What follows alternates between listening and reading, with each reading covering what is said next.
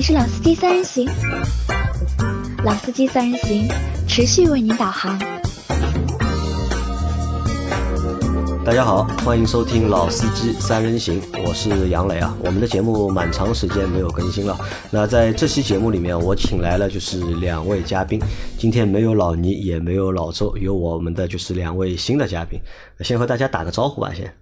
嗨，大家好，呃，我叫随便叫，对吧？我叫大鹏，大鹏，大鹏，大鹏啊，就是说那个以前一直在轮胎公司这一块做，然后呢，对这个轮胎呢。呃，有相对了解一点，就是说今天正好有机会，轮胎的就是专业人才，不不能算专业人才，就是说正好在轮胎公司里面，然后呢，就是说，哎，听说这边。可以跟大家聊聊轮胎，也很感兴趣，所以来参加我们节目，参加你节目，仰比较仰慕这里，啊比较仰慕这里，来来来来来，呃，大家好，我是上海一群的巴啦啦小魔仙，巴拉巴拉小魔仙，对吧？呃，也是顾老师的同事，呃，我和顾老师呃有点区别，我是作为一个轮胎的销售人员，就是负责经销商这一块的。你们两位都是就是轮胎公司嘛，对吧？在在轮胎公司工作，其实也算就是和车这个相关的，对吧？因为你们可能两位是真正的就。是专业的就是人员对吧？那听我们这种胡扯的这种汽车节目，你们觉得听得听得下去吗？其实蛮好的，我觉得很有意思。你觉得很有意思？你一本正经的讲东西呢，可能大家不愿意听，但就是说，哎，就是几个人就像这种侃侃这种东西，我觉得。蛮好的，一开始我也不知道，后来他推荐给我，哎，我觉得很有意思，这种方式我很喜欢，很喜欢，对吧？对对对。啊，好的，因为我们在节目，其实我们老司机三人行做了就是五百多期了嘛，已经，就是没有几期节目是认真的去聊过轮胎这个东西的，因为为什么呢？就是和我们几个人啊对轮胎这个知识的认知啊不是太多，其实是有关的，所以有时候也不太。多和大家说这个事情。那最近呢，也有很多小伙伴向我们提出问题嘛，就是和轮胎相关的。那希望我们能够做几期和轮胎有关的，就是专题的内容来说聊聊轮胎。那所以我就机缘巧合吧。其实，在我们节目听众里面，做轮胎的，就是在轮胎公司或者在轮胎厂工作的小伙伴还蛮多的，还蛮多。我后来回去就是仔细想了一下，大概至少有五六个人。有米其林的，有普利司通的，对吧？但是一直没有机会嘛，对吧？直到就是巴拉巴拉小魔仙和我说，哎，来参加一下我们的节目，对吧？那我说，那么就来和我们来分享一下就是轮胎的这个内容。那所以就是有了就是这两期和轮胎有关的就是节目，好吧？那这个我们。开场就到这里啊，就是不紧张吧？因为不紧张，不紧张，不紧张，对吧？好，不紧张就好。那我们这个呢，就是事先做了一个就是提纲啊，就是我们在这一集里面呢，我们会和大家聊几个东西啊。一呢，我们会和会来和大家聊一聊就是轮胎市场，因为轮胎这个东西啊，就看着好像不太起眼，对吧？因为我们在买车的过程当中啊，就是我们会去看这个车的发动机，对吧？看这个车的变速箱，看这个车什么配置，对吧？尺寸有多少，对吧？好像很少有人会去关注，哎，我买的这台车，对吧？是什么品牌的轮胎？这个轮胎是什么型号的？最多就是我们会去看这个轮毂大小，对吧？到底是十六寸的还是十八寸的？但是很少有人是会特别去关注，哎，这哦，因为这个轮胎是用这个这个车用这个品牌的轮胎，或者那个车用那个品牌轮胎，好像对这个。东西的关注不是太多，嗯，那时间长了之后呢，好像就是大家对轮胎这个东西觉得会 不是太起眼，就是用的用的时候用的蛮多的，嗯，但是你好像也不是很了解轮胎，对平时可能没太在意，对，也不知道轮胎，只有你再去补胎的时候，或者在换胎的时候，哦，才知道一条胎，哦，原来我这条胎要一千块，或者我这台条这条胎要两千块，对吧？在之外，对吧？其实是不知道这个东西到底是要卖多少钱或者值多少钱，对，大家是搞不清楚的。我们先来问一下，就是大鹏啊，就是这个轮胎市场啊，到底大不大？呃，其实轮胎市场肯定很大，嗯，因为你想呢，中国现在每年对吧，汽车销量很厉害，产销都是特别特别厉害，呃，就是中国的轮胎呢，其实市场的，就是汽车的这个保有量，其实也是很高的。因为中国目前是全球就是汽车保有量最多的一个国家嘛，对对的对的，而且特别是这几年，你看每年都是全世界对吧？汽车的保有就是当年的销量都是最高最高的，那就意味着中国也是全世界最大的一个就是轮胎的就是肯定的呀市场轮胎市场，你想了一个车基本上正常的话就是说三年左右对吧？三到四年这个车这个轮胎肯定得换了，你有那么多的汽车的保有量，就意味着有那么多的。轮胎的市场，就拿小轿车来说，可能全中国可能有将近。呃，我查了一下数据，可能有一点七亿台左右。一点七亿台，对，小轿车，小轿车这一块，那你可以想象一下，就是说那一点七亿台，如果说每个轮胎我们不算它备胎，就是四个轮四条轮胎，那这个轮胎量得有多少？六点八亿条，而且那你每起码每三年。四年得轮换一次，嗯，可以想象一下，这个量是非常非常巨大的，这个量是非常大的，对吧？那在这个消费市场，这个量非常大，那就是产量呢？中国的这个轮胎的这个产量，因为现在目前中国汽车的产量应该也是排世界第一的，那意味着就是是不是中国的轮胎也是排世界第一的？那你首先可以想象一下，就是说中国现在汽车的销量是最高的，嗯，对吧？全世界最高的，那中国汽车像每每每一个车。有四条轮胎加一个备胎，嗯，这个已经是肯定是中国最多的了。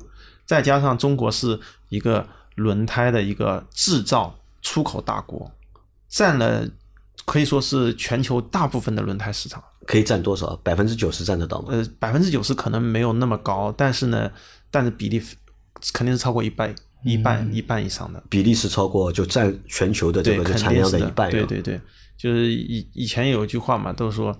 全世界轮胎都中国产的，中国轮胎都是山东产的 啊！全世界轮胎都是中国产的，中国轮胎都是山东产的啊！山东是我们就是国家就生产轮胎的一个大省，类似于一个像生产基地嘛。生产基地。就是说，其实中国也有其他很多地方也有产轮胎的，但是说从产量或者说它肯定是那个山东可能是比较多啊，比较多，特别出口很多出口的都在那边。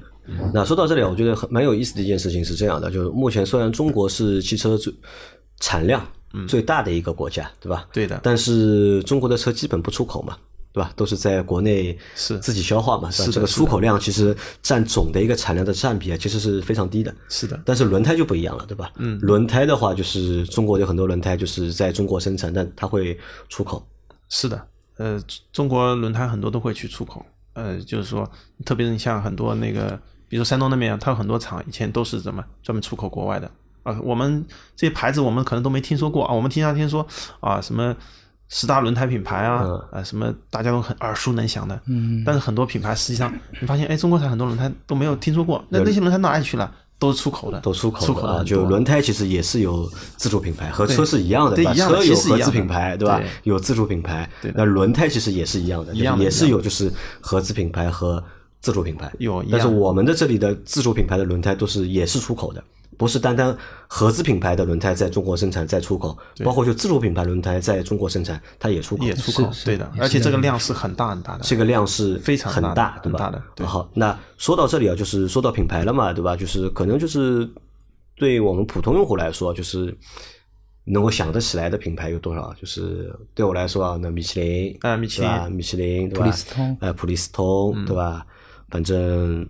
邓禄普，邓禄普啊，反正做广告的，因为我对轮胎这个认知啊，基本是不是不是在我车上的，我自己两台车到底用什么轮胎，我自己也不知道，我不知道，我没有关心。换胎的时候知道了，我真的没有关心，只有在换胎时候可能会去看一下，我到底是什么胎。我对轮胎的品牌的认知啊，都是大多还是从就是广告、电视广告上面，因为很多轮胎厂家他会在电商面做广告嘛，对吧？那中国有多少品牌轮胎？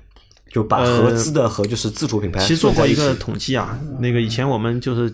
就是说啊，统计一下，大概有中国多少个轮胎品牌？小胎啊，他说可能有四五百个，四五可能现在四五百个品牌还不止。哦，就可能现在四五百个还不止啊。对，但是可能我们大部分都没听说过，大部分包括我也是，其实很多都没听说过。你也很多没有，真的是很多没听说过，因为听说过的，我们大体听说过就是就是那个我们常见的一些品牌啊。那常见品牌就是我们俗称会有一个就是轮胎十大品牌。对，常见轮胎十大。那这十大品牌有哪哪十大？常轮胎十大品牌嘛，就是说。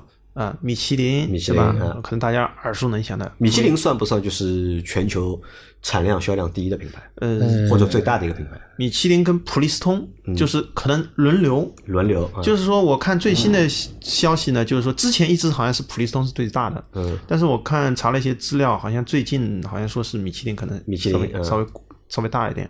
那反正两个人都一直，他这个是全球还是在全球？全球，全球。那那在国内呢？谁最多？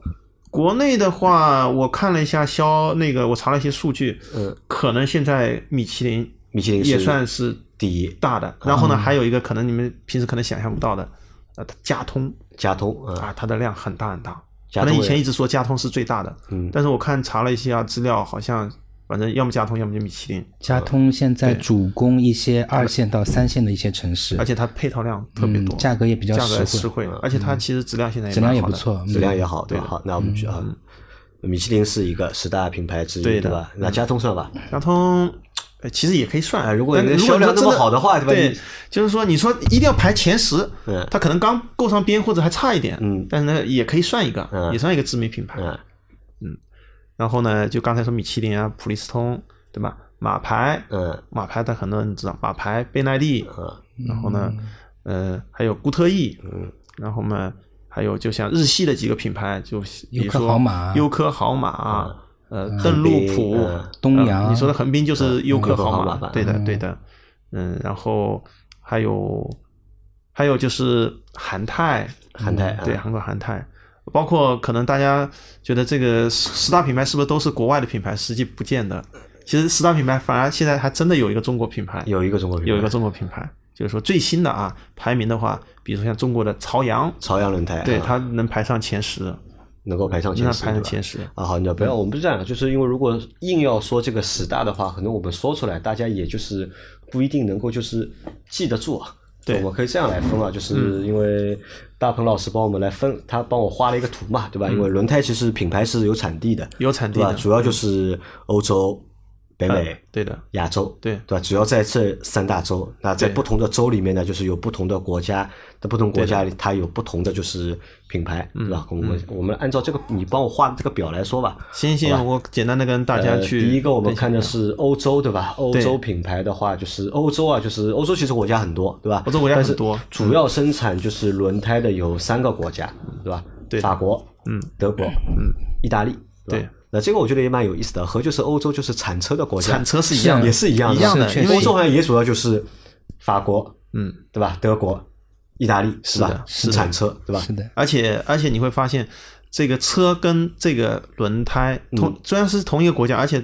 它的性能特点跟它的车也很有关系，很有关系，就是跟这个国家的车有很大很大的关系。那我们先来说法国吧，因为为什么先说法国呢？因为米其林对吧，是法国的，对，米其林这个品牌是属于法国，但法国车目前在国内卖的是是不怎么样，对吧？口碑也不太好，销量也几乎不太好，在中国市场上很少了吧？我觉得也有。都要凉了吧？对，但是你看标志还是标志雪铁都不行，都不行。以前还是卖的可以，以前十年前还可以，但现在的话就是现在基本上越来越惨嘛，基本上看不到。法国的轮胎对吧？米其林在中国其实是一个就是家喻户晓，就是美誉度也是比较高的，就是一个品牌。对的，其实我们以前一直说啊，就是。你说论轮胎的知名度，嗯，啊，只有米其林，嗯，米其林真的是连小孩子很多都知道，对，也就是说它可能广告啊做的比较多，你看电视广告经常会有的，特别我们看到那个，你看到过，比如说电视广告里面有一个那个轮胎人啊，对，啊，一圈一圈一圈一圈的那个轮胎人就很很深入人心，很多人都知道。那我觉得米其林就是这个名字啊，或者这个品牌啊比较响亮的原因啊，一方面和它广告做的比较多，广告可能有关系，还有一个是和就是大家应该都知道吧，就吃货都知道，就啊对的，有一个米其林的一个就是美食的一个指南嘛，就米其林餐厅嘛，对的，对吧？因为这个其实说到这个米，因为这个米其林和那个米其林其实出处。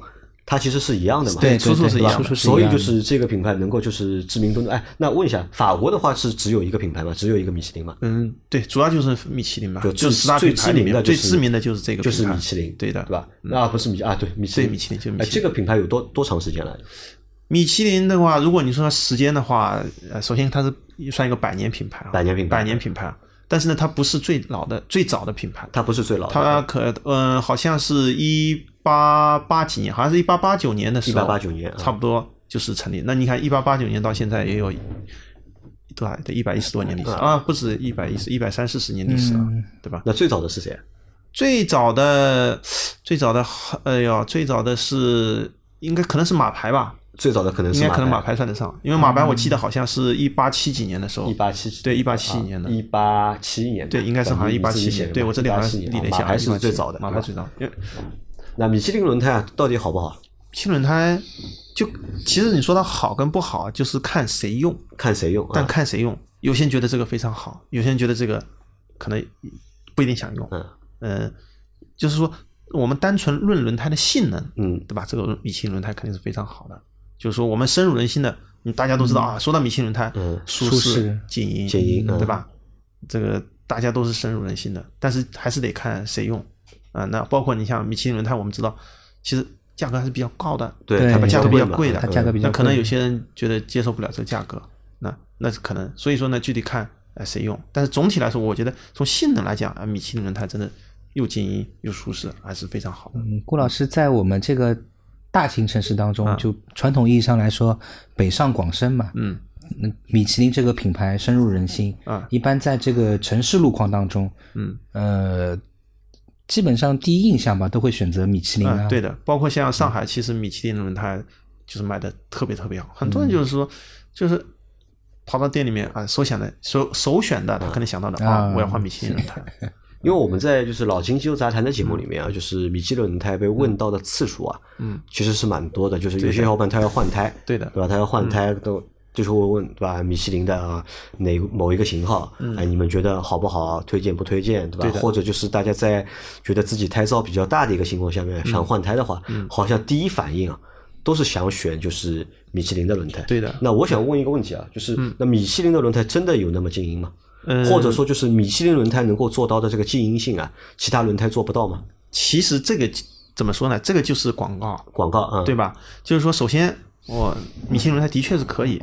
但是它的静音舒适性能，实际上其他品牌也有同样的一些产品，它是可以做到的。但是可能大家就深入人心了，奥米其林轮胎是非常好的，它静音舒适更好，就是深入人心，是深入人心的嘛？因为每个品牌可能有标签了，对吧？有个给你打，给你打上一个标签了。你想到米其林轮胎就有静音舒适静音，对吧？你想到另外一个品牌，哦，李斯通啊，比如说啊，想到贝耐力，哦，贝耐力轮胎，高性能胎，高性能的，对吧？就是可能标签已经打上了，就是就是这样一个概念，嗯。好，那第一个是米其林，对吧？那第二个你列的是德国，对吧？德国是列的是。马牌对的，马牌马牌啊，马牌是德国，我一直以为马牌是美国的。呃，马牌是德国的，马牌是就是属于那个大陆集团嘛。大陆集团，大陆集团，大陆集团，我们知道世界五百强。因为我为什么说我觉得马牌是美国的？因为我之前有一台那个宝骏七三零，宝骏七三零，宝骏不是通用的嘛？对的，通用宝骏嘛，对啊，通用五菱嘛，对吧？对，它配的是轮胎，配的是马牌的嘛？我想要，要么这个轮胎可能是，但是它是德国的，它是德国的，嗯。那马牌是前面也说到，马牌是。历史最悠久的一个就是轮胎品牌，对，差不多它是一八七一年嗯就成立的，嗯，对吧？那马牌有什么特点？因为马牌说实话就是好像广告基本上没怎么看到过。嗯，马牌广告其实也有，但是可能看的比较少一点。就是说，其实你说刚才说到米其林轮胎很舒适嘛，嗯，实际上马牌轮胎不比不比那个米其林差不多。嗯，马牌其实真正见长的也是它的舒适性能，马牌轮胎的舒适性能是很高的。舒适性也很高，对，也是很高的。那有个说法，因为这个说法我是听老秦说的啊，老秦和我这么说，他说进口的马牌嗯很好，嗯，但是国产的马牌呢，他说就不怎么样了。对，质量上是有区别的。其实你这个怎么说呢？嗯嗯，进口的马牌，我首先那个老秦老秦他说的进口马牌好，我不知道他指的是好在哪里。因为呃，进口的，就是说肯定大家觉得东西是好，但是有时候。不见得是适合中国的路况啊，不见得适合中国的路况。对，因为呃，就是很多进口的轮胎啊，它以前我们发现，就是它的轮胎的，它因为轮胎的结构嘛，嗯，那结构有两层，就是胎侧是两层结构的，有胎侧是一层结构的。那其实好多进口的，特别是像以前那个什么马牌轮胎，它胎侧是单层结构的，它舒适性特别特别好，但是呢，它是不大爱进撞，说不定不小心。马路牙子撞一下，就可能会出现鼓包的概率，其实蛮高。但是的确它是很舒适啊。啊，好的，那马牌算就是十大之一，马牌算十大之一，算十大之一。但是好像就是你看，第三、第四在欧洲的话，你看有有法国、德国、意大利嘛，有米其林、贝耐利，还有马牌嘛。对的。但是好像马牌的知名度都没有就是米其林和贝耐利那么高。嗯，就是如果从三个牌子里面说，可能就是说。可能马牌稍微弱一点啊，稍微弱一点，稍微弱一点。实际上也品牌力上稍微弱一点，对对对吧？但实际上其实其实也不弱。其实每一个品牌下面都有很多型号的，就是轮胎，对吧？就像一个一个汽车品牌一样，它下面有不同的就是车系，或者不同车系下面还有不同的就是车型，对吧？主打就是不同的功能，对的，对吧？嗯，是这么理解。是的，是的。也有可能是马牌进入中国时间会相对来说比较晚一点。嗯，其实所以说在知名度上也不是吧？可能因为像米其林，米其林嘛，大家都很深入人心，广告做很多。像像比如说那个刚才是贝奈利，贝奈利刚才没讲到，贝奈利那大都是那些豪华的配套，大家很多都知道。呃，其实其实马牌知名度还可以，特别是你看很多喜欢看世界杯什么的，你看他每年都是赞助世界杯啊。嗯，其实还是啊，那前面就是那这样说，就是米其林，嗯，我们的印象是静音舒适，对的。马牌，你脑子里对你对马牌的印象是什么呢？我觉得第一个感到啊，它是也算一个高端、豪华的、高端豪华。那还有个其实也跟米其林有点类似，它是以舒适、舒适、非常舒适的一个一个轮胎。啊，高端豪华啊！我的宝骏七三零上面也是马牌，是的，宝骏上全是那个马牌了，全是马牌的。好，那说完了马牌，再说一下那个就是意大利，意大利的是贝耐利，对的。贝耐利的话，贝耐利给我的一个印象，好像贝耐利的胎啊都是竞速的，对的。对吧？因为我看很多的就是 F 一啊，就是都有就是贝耐利的那个就是广告啊和他们的就是赞助，是。就给我留下了这么样的一个印象。你给你留下印象是这样，实际上他也是的确这样。他的确首先你看我，你看意大利都是什么车？意大利就是什么跑车，全是跑车。那所以呢，它原配的很多轮胎都是就是都是贝耐利的。嗯，所以贝耐利的确它很多的轮胎就是说都是超高性能的。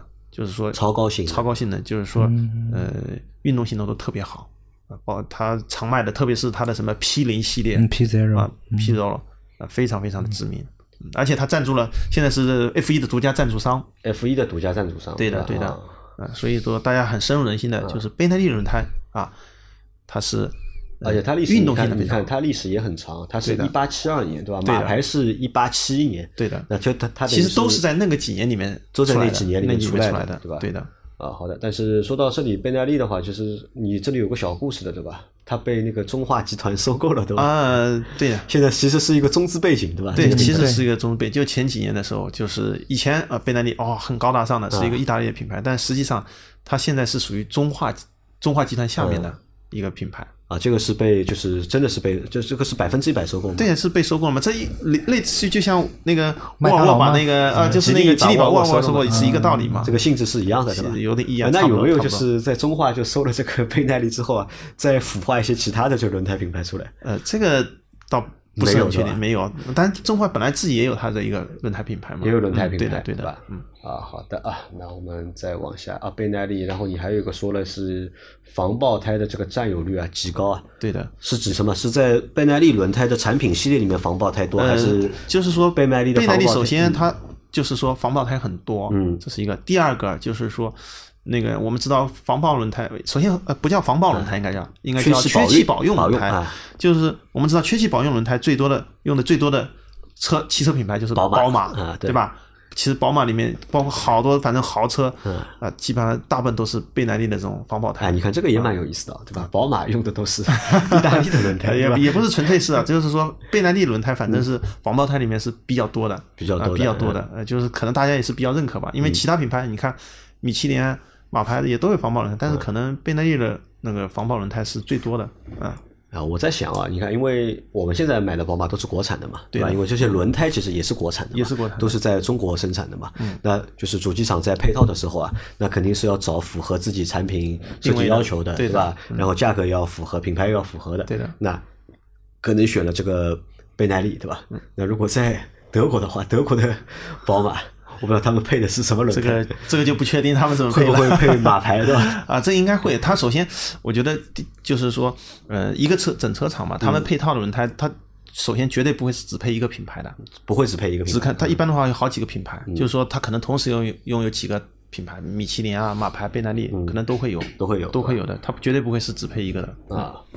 好的，那贝耐利，我们下面一个，下面是那欧洲就主要就三个国家，欧洲主要的法国、意大利和德国，对吧？那北美的话，其实也就一个国家，对吧？北美对的，主要就是美国嘛，主要就美国，对吧？美国其实也是生产大国嘛，不管是造什么东西，包括其实前几年都是其实汽车的。也是产销大国，现在变成现在中国是第一的嘛？现在是中国，之前一直是美国嘛？对的吧？那美国是有两个品牌，对吧？嗯，一个是固特异，对吧？对，一个是固特异，固特异就是 Good Year，对吧？固的 E，固的 E 啊。那固特异它是有什么好说的吧？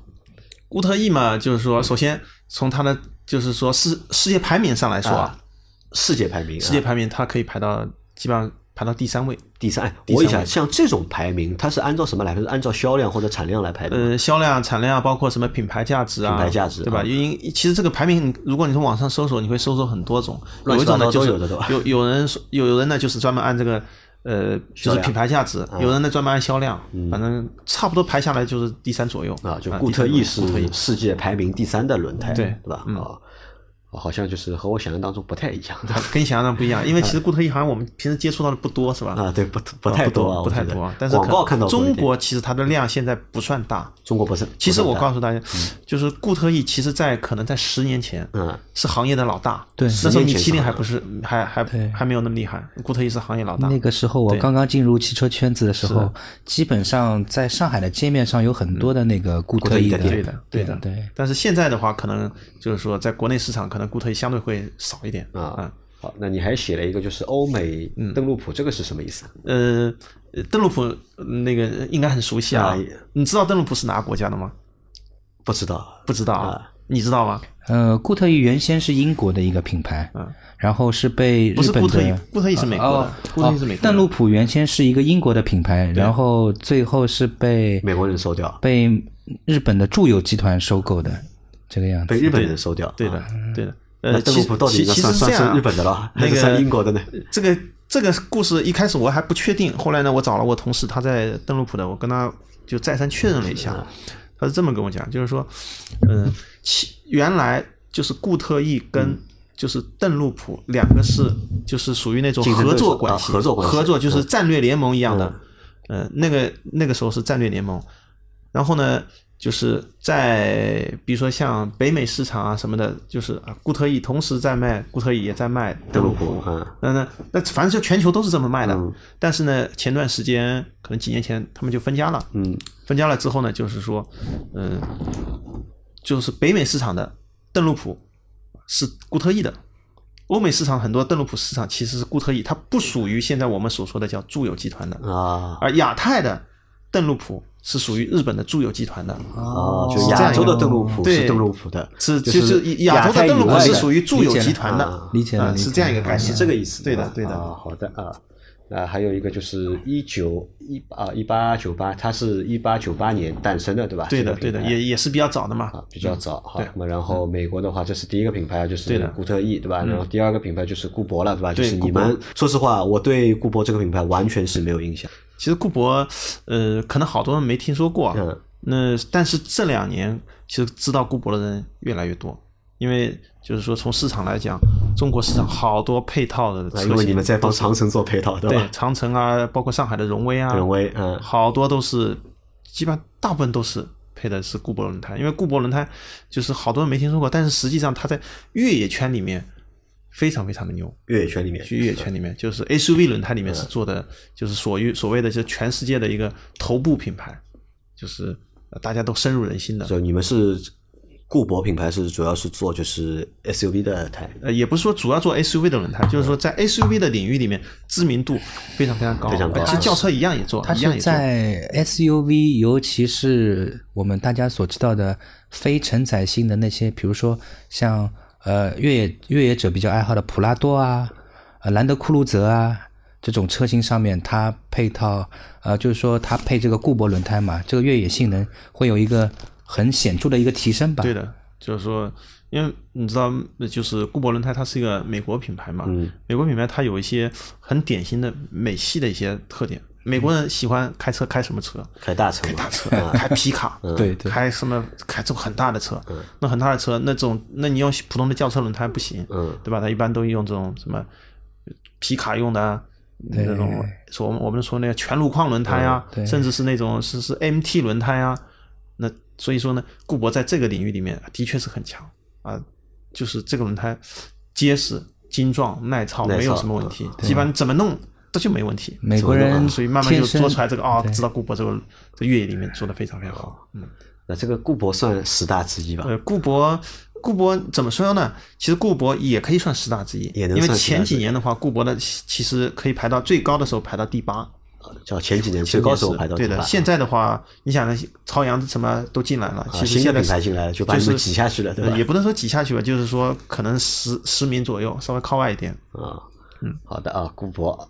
啊，来，那么再往下走，美国的就这两个品牌，对吧？那么再看一下欧亚洲的啊，亚洲的话就是先说一个大国，日本，对吧？因为日本是亚洲的，就是汽车大国嘛，对吧？对也是整个亚洲在汽车工业就是最领先、最发达的，就是一个国家。啊，那品牌也蛮多的，对吧？我看品牌很多，你帮我列了四个嘛？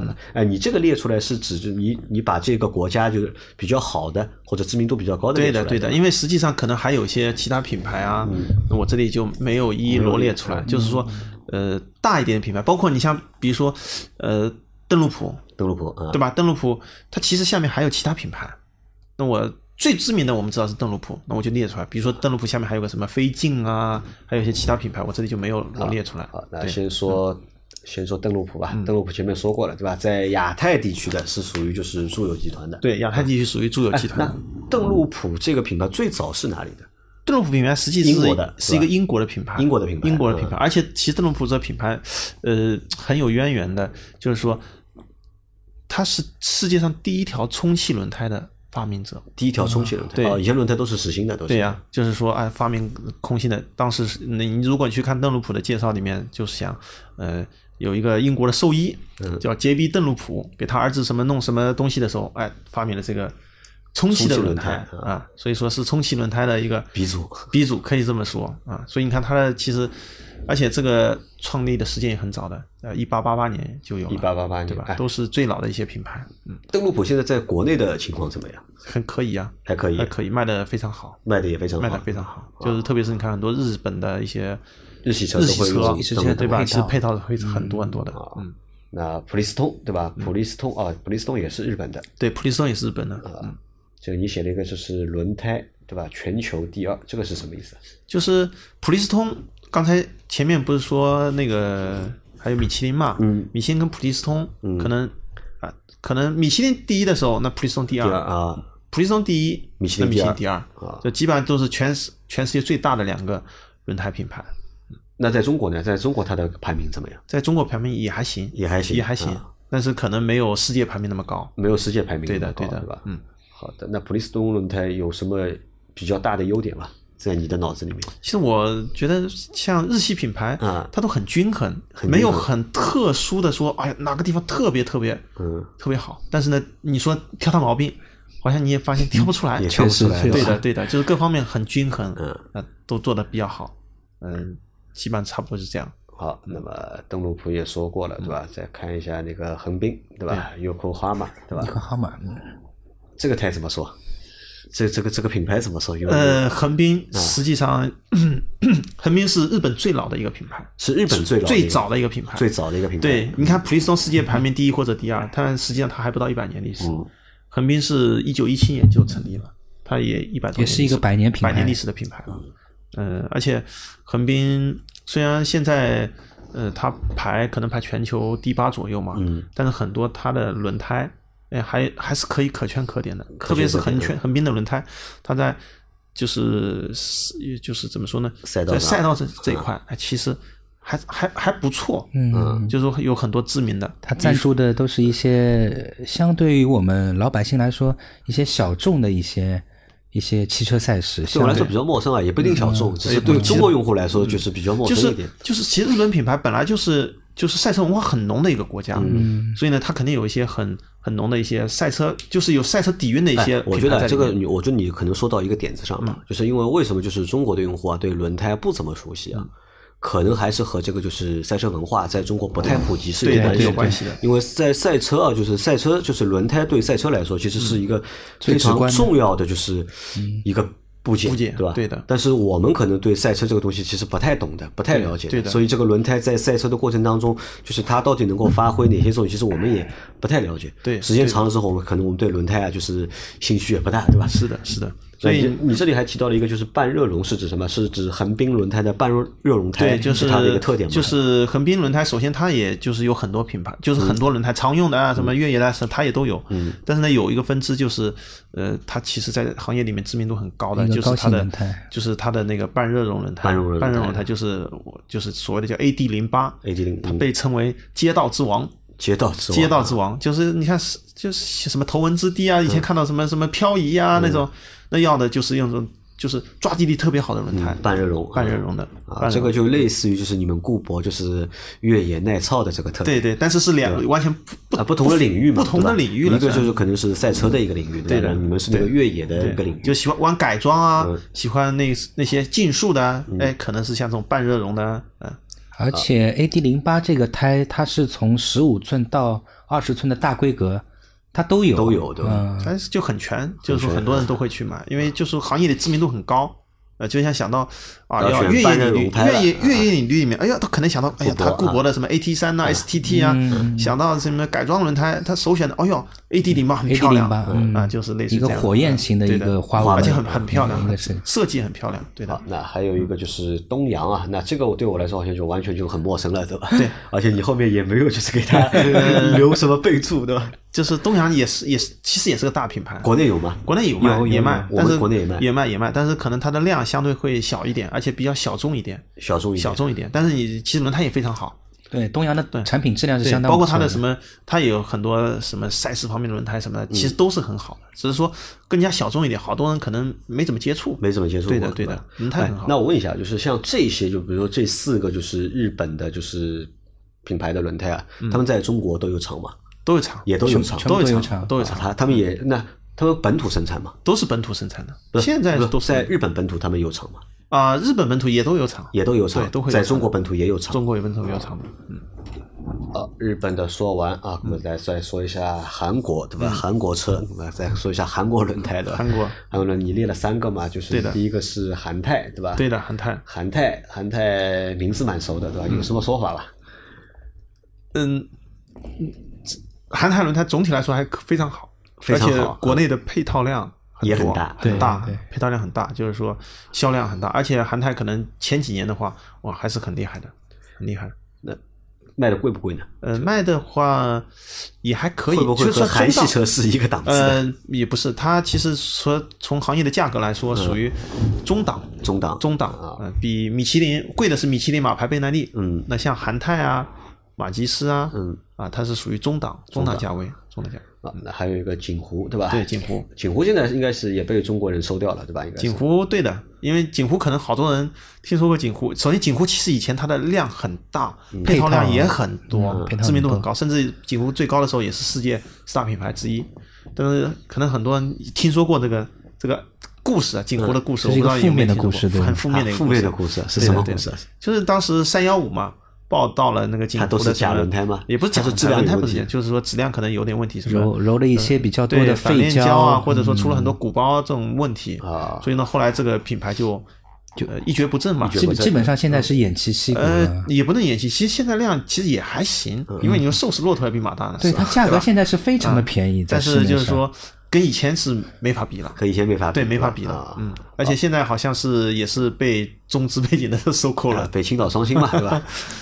呃，然后还有你写了一个是耐克森，对耐克森，耐克森，哎，这个不太像，就是韩国品牌的是，它是韩国耐克森，呃，那个算，呃，也算比景呃比韩泰之类稍微档次再稍微低一点，低一点，对，低一点的一个品牌，反正国内也有卖，也有卖，其实卖的也还行，因为它国内品牌定位不一样，有在中国山东。我问个问题啊，就是像这种轮胎啊，他们在国内生产，就是生产的话，他们是自己造个厂生产的，还是找一家厂代工贴牌？嗯，基本上都是自己有厂的，自己有就是大品。牌的都是自己有，都是都是对，都是有厂的。而且绝大部分的韩系也好，包括那个欧系也好，它的厂很多都是在山东，都是在山东比较多，山东比较多。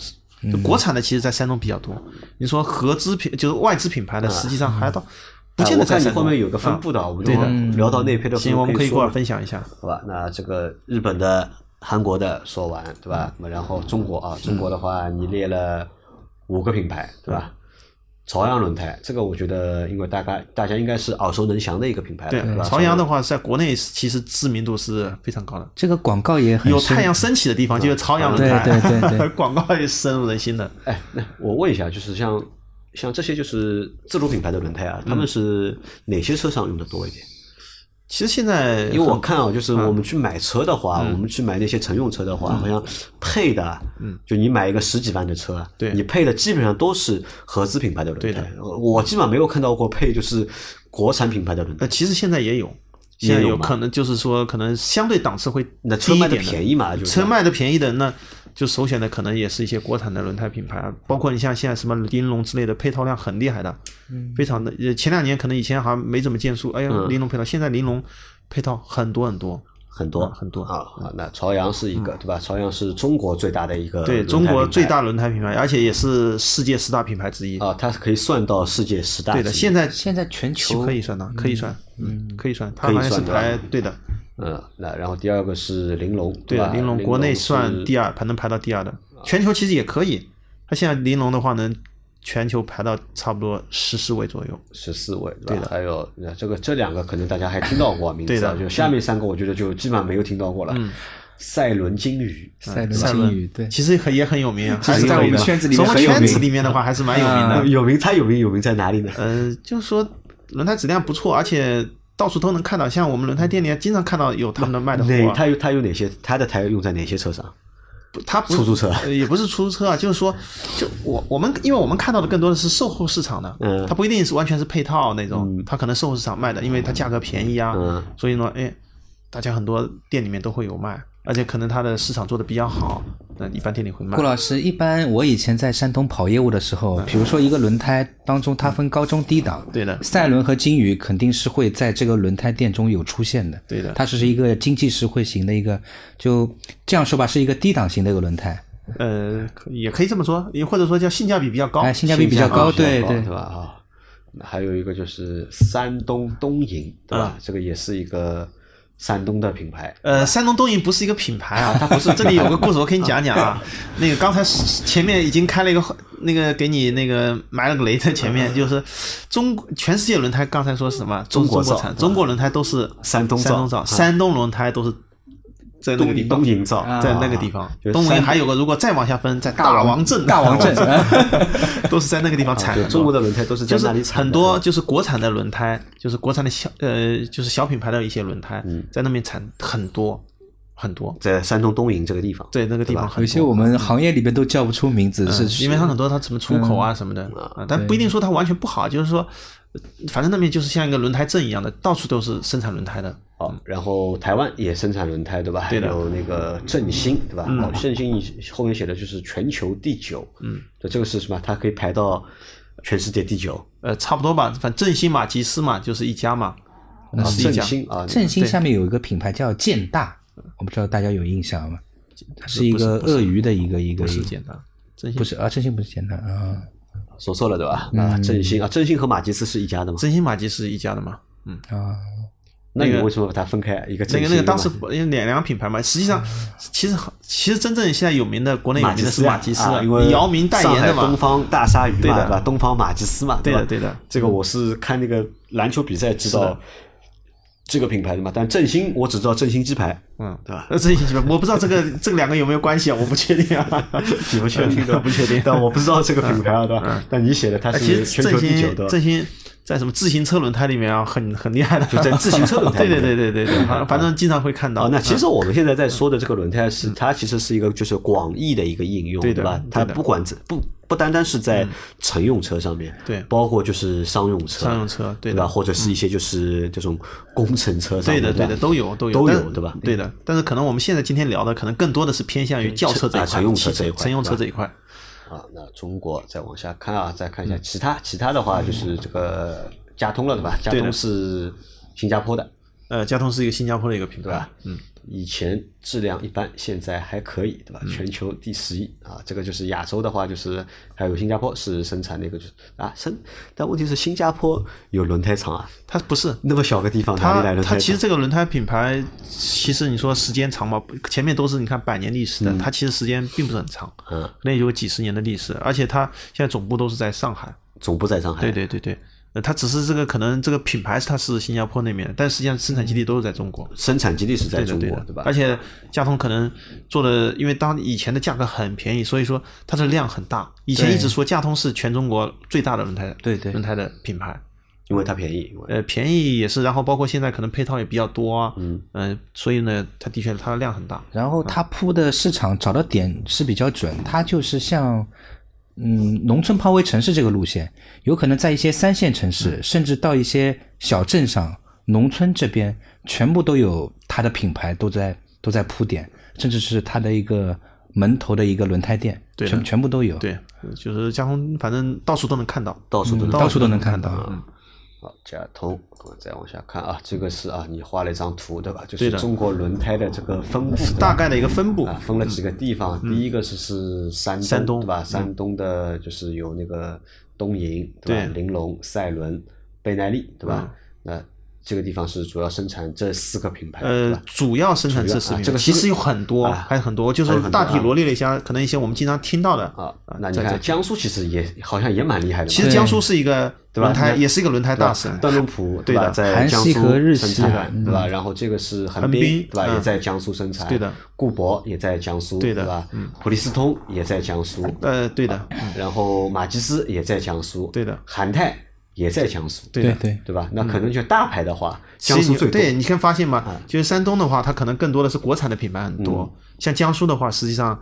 就是说一些合资的品牌，合资品牌多，对合资品牌就很多，有美国的，对吧？也有那个韩国的，也有日本的，对日日美韩的基本上都有。然后浙江的话是朝阳轮胎在杭州，对吧？横滨啊，横滨在浙江也有厂，大大胎。呃，实际上就是因为很多品牌它不止一个厂啊，不止一个厂，对，它有几个厂。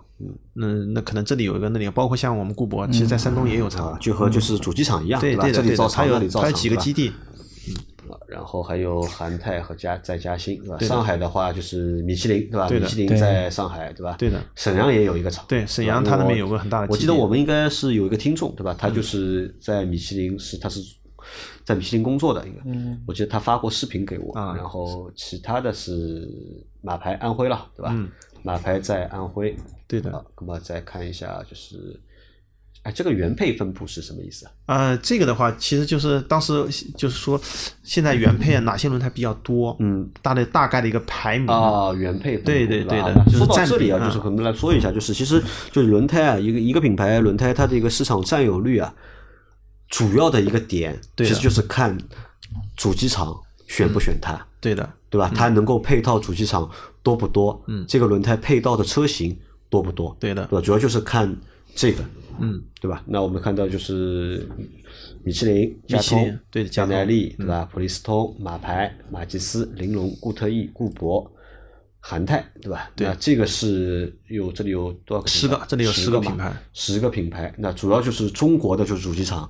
嗯，喜欢配的就是这四个，就是相对它的量占比比较大的，占比会比较大，占比比较大的这些轮胎品牌，就是我把它大概罗列了一下，罗列了一下，对吧？啊，那我我有个问题啊，我问一下，就是比如说这十个里面谁的占比会最大？嗯，米其林、加通嘛，米其林和加通的占比是对。最大的，最大的。啊。好，再往下走啊，那这个是下一集内容。好，我们来回顾一下，就是这一集我们和大家聊了一下，就是轮胎的这个市场，对吧？包括轮胎的一些品牌，对吧？把就是我们知道的一些品牌，对的，那么都和大家就简单的就是说了一下了。那么我现在有几个问题啊，第一个问题是这样的，就是同型号，嗯，同尺寸，对吧？或者就是同尺寸的一个轮胎，对吧？不同品牌，嗯，不同的差价，对吧？但产品的这个差异到底大不大？产品差异肯定会有，肯定会有，但是实际上没有想象中那么大。没有想象中的。打比方，一条米其林的轮胎八百块钱，嗯，跟一条对吧？佳通的轮胎四百三百多块钱，四百块钱，你觉得差异大吗？差一倍来。它更多的是品牌的溢价，品牌的溢价。对的。那好，那就是性能会有，但是没有那么大。那差价主要还是存在于就品牌的溢价，品牌的溢价上面。好，那这是第一个问题。那第二个问题是就是。一条轮胎啊，对吧？就是一条轮胎，它的这个价值啊，怎么衡量？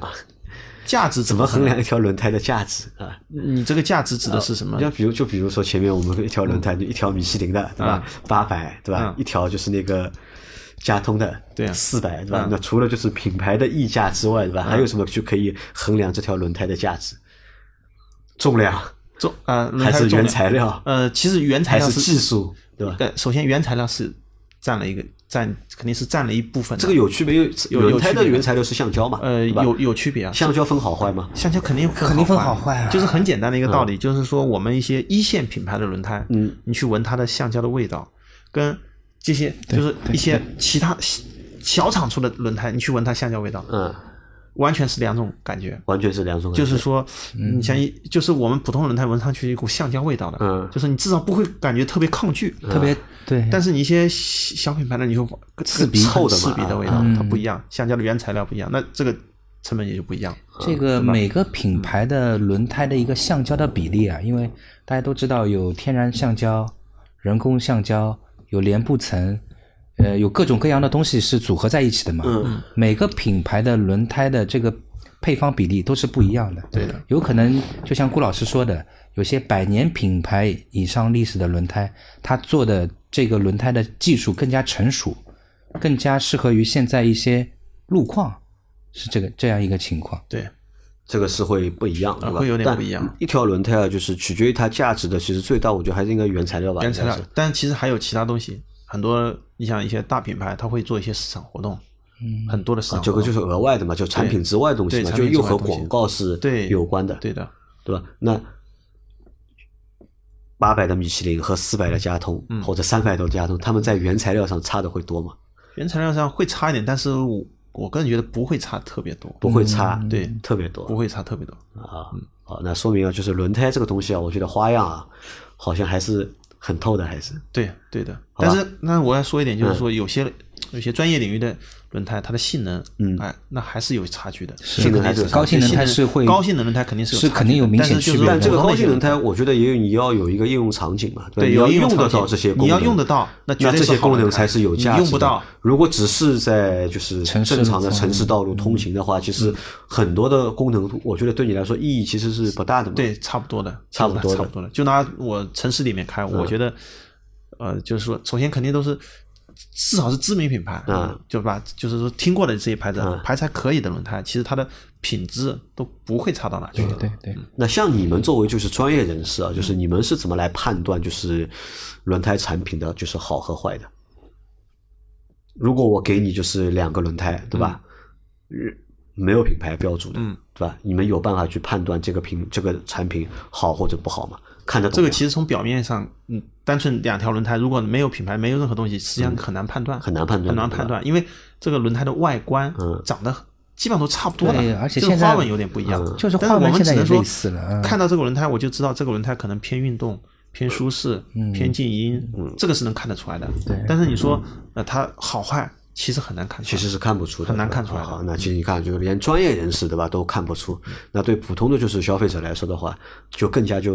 看不懂了，对，那说明这个其实这块的市场，我觉得还是主要还是靠洗脑，对，靠用户自己就是去体验，对吧？去判断，我觉得比较难，我觉得很有点难度。因为我们之前聊过的嘛，我们说过，就是用户为什么对就是轮胎这个产品啊，就是没有太大的感觉，还有一个原因是因为我们一台车的一个生命周期啊，就使用的周期，正常情况下面三到五年。对吧？你在三到五年里面，就是你不一定能够碰到就是换胎这个事情。是的，是吧？我们一般就四年嘛，三到四年去换胎，对吧？有的人可能他三到四年他就把车卖掉了，对，吧？他也没有换过这个胎，对吧？他也不知道，哎，这个胎是这个感觉。如果换一个同规格但其他型号的，对吧？其他功能的胎上去，是不是有什么区别？所以大家对轮胎的这个体验，就是其实不太就是不太多，比较少，所以对轮胎这个产品也会比较就是陌生一点。是。好吧，那我们今天这样，就是今天这是第一期节目啊，就我们预估大概会录就是两到三期，对吧？我会尽量把就是大鹏，对吧？嗯，知道的东西啊都把它榨干掉。欢迎榨干。好吧，那我们今天这集就先到这里，那么我们下期我们继续，好吧？感谢大家的收听，我们下期再见，拜拜。